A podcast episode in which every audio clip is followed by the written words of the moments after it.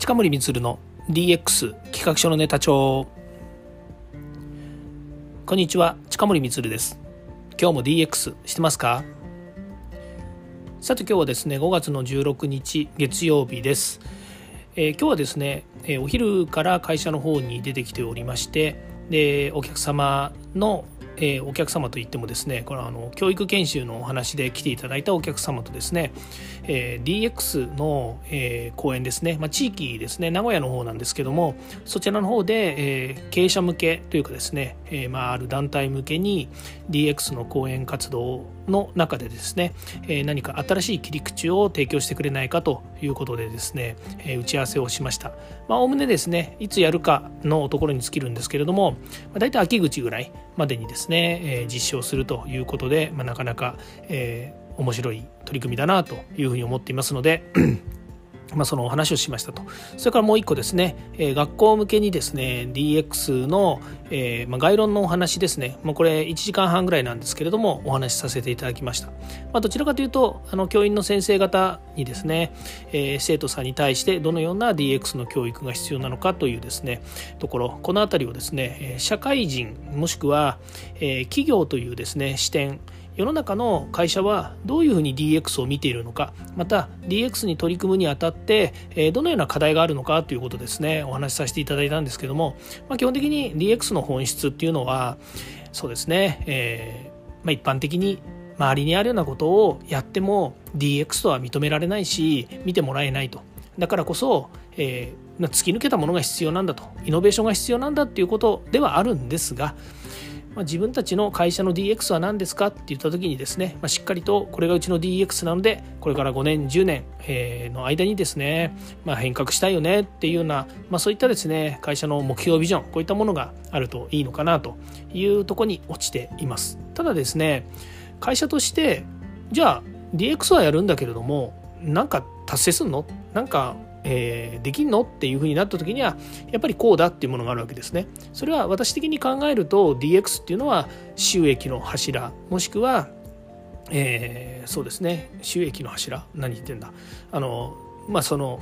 収益の多様化であるとかそれから収益の拡大といったものですね、ま、こういったものが必要になってくるのでそれにそれが目的ではないんですけれども、ま、そういった目に見えるですねやっぱりこう数値化されたものっていうものが、まあ、実際にはあるわけなので、ま、それに向けてですね企業活動をしていくということになります。でどうやってその DX をじゃあ会社として取り組むのかっていうとね当然ですけれどもトップダウンの体制が必要であり経営者の覚悟ですよね。こういったものは必要でで社員の合意形成社員の、えー、皆さんの教育こういったものをですねやっていくんですが時間軸って言ったらですねもう IT を入れるとかデジタルを入れるなんてさあそんな時間がないですよね。まあ、3, 3ヶ月2ヶ月3ヶ月もあれば社員の教育も含めて、まあ、スタンダードになるでしょうと。でもそれが目的じゃないと。それは手段であるということなのでじゃあ目的は？といった時の DX 推進。これはですねもう本当に、えー、愚直にですね時間をかけてでも、えー、企業の文化やそれから、えー、ビジネスモデルこれの変革ですからこれはね1ヶ月2ヶ月でできるわけでもないので、えー、これは2年3年もしくは5年10年かかりますので、まあ、そういったですね、えー、時間軸の中で、えー、どうやって、えー、DX 化して DX 推進をし会社を変革していくのかということにですね目を向けてほしいなというふうに思っています。本当はですね今日は違う話をしようと思ってたんですけれども、えーまあ、今テンションが上がっててですね脳みそがもう DX 脳になっているので まあこういったお話をしているわけなんですけれどもそうですねうんまあ個人的に DX っていうのの先に何があるのかっていうとですね今風で言うと自社で作ったサービスとか自社のビジネスモデルっていうものをいかに、えー、言語化して横展開できるのかなと例えばシステムの話で言うと言語化っていうとそのシステムをいかに横展開して、まあ、サブスクリプションでもいいですしそれからパッケージソフトとしてもでもいいと思うんですけども提供できるのか、まあ、そういうことによって自社の強みですねコアビジネスをいかに多様化できるのかっていうことなんですよね。で、えー、多様化するって言ってるのは新しい事業の柱を作るということですよね。例えば、えー、弊社であれば教育事業であるとでこの教育事業の中で作ったプラットフォームを他の会社に移植できればこれはあの事業の柱になるわけですよね。当然ですけどもうちで作ったプラットフォームを他の会社に利用していただいてその利用料として、え毎月いくらかお金をもらうですとかもしくは一括で、えお渡しすると、まあ、サブスクリプションのいいところっていうのは常にアップデートをかけていくということなので、え長いえー、年月の中でですね進化していけば当然お客様もその進化に合わせて成長ができるしこちらのシステムを使い続けていただけるっていうことができるんですね。まあ、あるところで言えば、えー、と大きくこうパラダイムシフトがあって全く使われなくなるっていうようなシステムもあるわけですね。例えば会計上会計監査の仕組みの中で言えばねこれは僕の専門ではないですけれども例えば国際基準とかそれから世の中の例えば標準が変わってきたとかっていう時に今まで作ってたシステムがそれに対応できなければその社会の制度に対応できなければ当然ですけれども使い続けられなくなるわけですね企業としては。そうした時に新しい使い続けられる仕組みがあれば当然切り替わってしまうわけですよ。まあそれはそうですよね当たり前ですよね。ですからそういったことになりますので、えー、当然そこは、えーとまあ、当たり前ですが研究開発というところとかそれから、えー、仕組みを提供していくっていうところではなんですよねあの、えー、他の会社とか世の中の、えー、社会の変化っていうものにやっぱりこう対応していかなければいけないし先見の目がないとやっていけないっていうこともありますよね。だ作ったら終わり作ったら終わりっていうものでは何でしょうねやっぱり一過性のある一過性のものづくりの体制だとどうしてもねテーラーメイドだったり一品物だったりっていうところはどうしても弱くなっちゃいますよね。やっぱりその会社のコアビジネスっていうものをいかにプラットフォーム化して、えー、他の会社に使いやすくして提供できるのかそこにやっぱりあのビジネスの本質があるんじゃないのかなと。いやいやそれは今までみんなやってきたことじゃんっていうかもしれないけれどもそれを自動化し圧倒的なスピードでマーケットを取りにかかるとこれがやっぱり DX の本質じゃないのかなというふうに思います。まあ、もっと言うとねデジタルを利活用しっていうところがあるのでそのプラットフォームっていうものはすべからくやっぱりデジタルであるべきだしそれからそのプラットフォームの中にデータというものが蓄積され例えば AI とか RPA っていうものを活用することによって自動化されたりとか使いやすくなったりとかそれこそ人が介在しなくなるということなんですよね。そうすると人が介在しなくなるっていうことに目を向けるとなんだよ今まで言ったね社員とか従業員がやっぱりねあの辞めさせることになるんじゃないのか。いやいやそんなことないですよ。今までやっていた社員や従業員の人たちは本当にそれは楽しい仕事だったんですかと。食べるだけの仕事ではなかったですか。ライスワークじゃないですか。っていうことなんですよ。でライフワークにするためにはその毎日やっている同じような定型業務とか自分がやらなくてもコンピューターやロボットロボットっていうのはねあの二足歩行ロボットじゃないですよ。あのコンピューターで行う自動化されたロボあのいわゆる RPA みたいなね仕組みというふうに考えていいと思うんですけどもそういったものでやっていただくことによってより生産性の高い仕事に目を向けたりとか例えばねお客様から直接あの何かあの、ね、あのリクエストがあったりとかオーダーがあったりとか、まあ、いろんなものがあった時にそれをねやっぱり会社の中にしっかりと落とし込んで会社の中でね良いものにしていくっていうようなお客様窓口。これも最近はえー、RPA とかねロボットとか音声応答とか、まあ、いろんなものありますけれども最終的には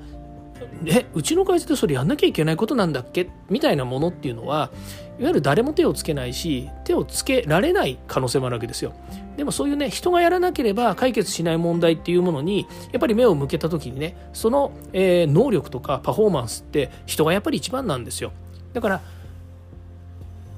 誰でもできる仕事コンピューターでもできる仕事だし365日24時間動いてくれるコンピューターや、えー、ロボットにお願いをしてでその、えー、人間の余った時間を人間がやるべき仕事コンピューターやロボットではできない仕事を人間がやるというようなねあの人間とロボットとか人間とコンピューターって言った時にコンピューターに仕事を奪われるんじゃなくて自分の能力の延長線上にコンピューターがあると思った方がいいですよね。当たり前です。コンピューターがコンピューター同士でですね、えー、考えながら人間の仕事を奪っちまいなんてすることなんて、まあありえませんよ。そんなね、夢物語みたいな、あのね、あの映画の世界みたいなことはね、まあ発生しないですから。まだ、10年、20年ぐらいはね。って思います。もしそうなったらそうなったでいいじゃないですか。できるんだったらやってみろよって感じですよ。っていうふうに思うんですね。ああ、ダメだ、今ジャイアンになってる。あの、なのでね、えー、少なくとも今それを心配するんではなくて今心配はこれから人手不足だったりとか少子化だったりとかで、えー、いろいろあの発生するんですよ。コンピューター社会になって生産性がどんどん高まっていると生産性の高い仕事をどんどんしなければいけない社会風状況になりますし当然それができる社会になっているのでそのためにコンピューターやロボット、えー、自動化できる仕組みプラットフォーム、えー、SARS 何でもいいんですけどそういったものをどんどん活用しましょうと、ね、この先5年10年ぐらいで自動運転になりますよ。そうなったら自分は車にねそこでタクシー、まあ、拾っててもいいんですけど乗ったら何にもしないで、えのどっかに連れてってもらえるようにね、え自動運転で自分の行きたいところに連れてってもらえますよ。その時は自分は運転しないと、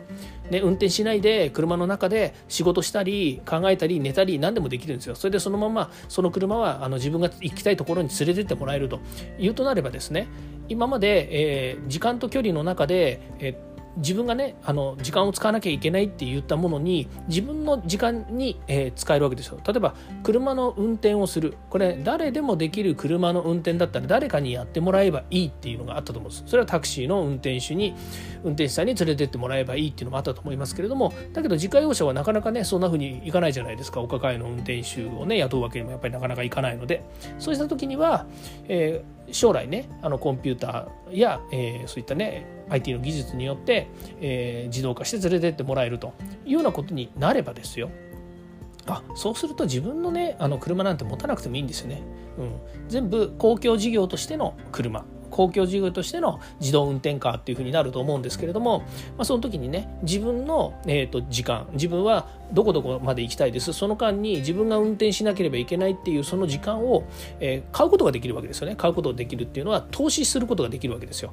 でその時間を、えー、お金を払ってだから連れてってもらったり今の電車だからそうですよね。電車の中だったら、えね、別に安心して、えー、目的地まで連れてってもらえるのでその間、えー、自分の好きなことやったらいいじゃないですかってなるわけですけどそれと同じパターンが今度車でもできるようになるわけですね。いいですよね。でそれをねコンピューターとか、えー、それからテクノロジーがね解決してくれるっていうんだからよしできるもんだったらやってくださいよって話になるわけですよ、うん、でそれと同じように会社のね仕事も同じです。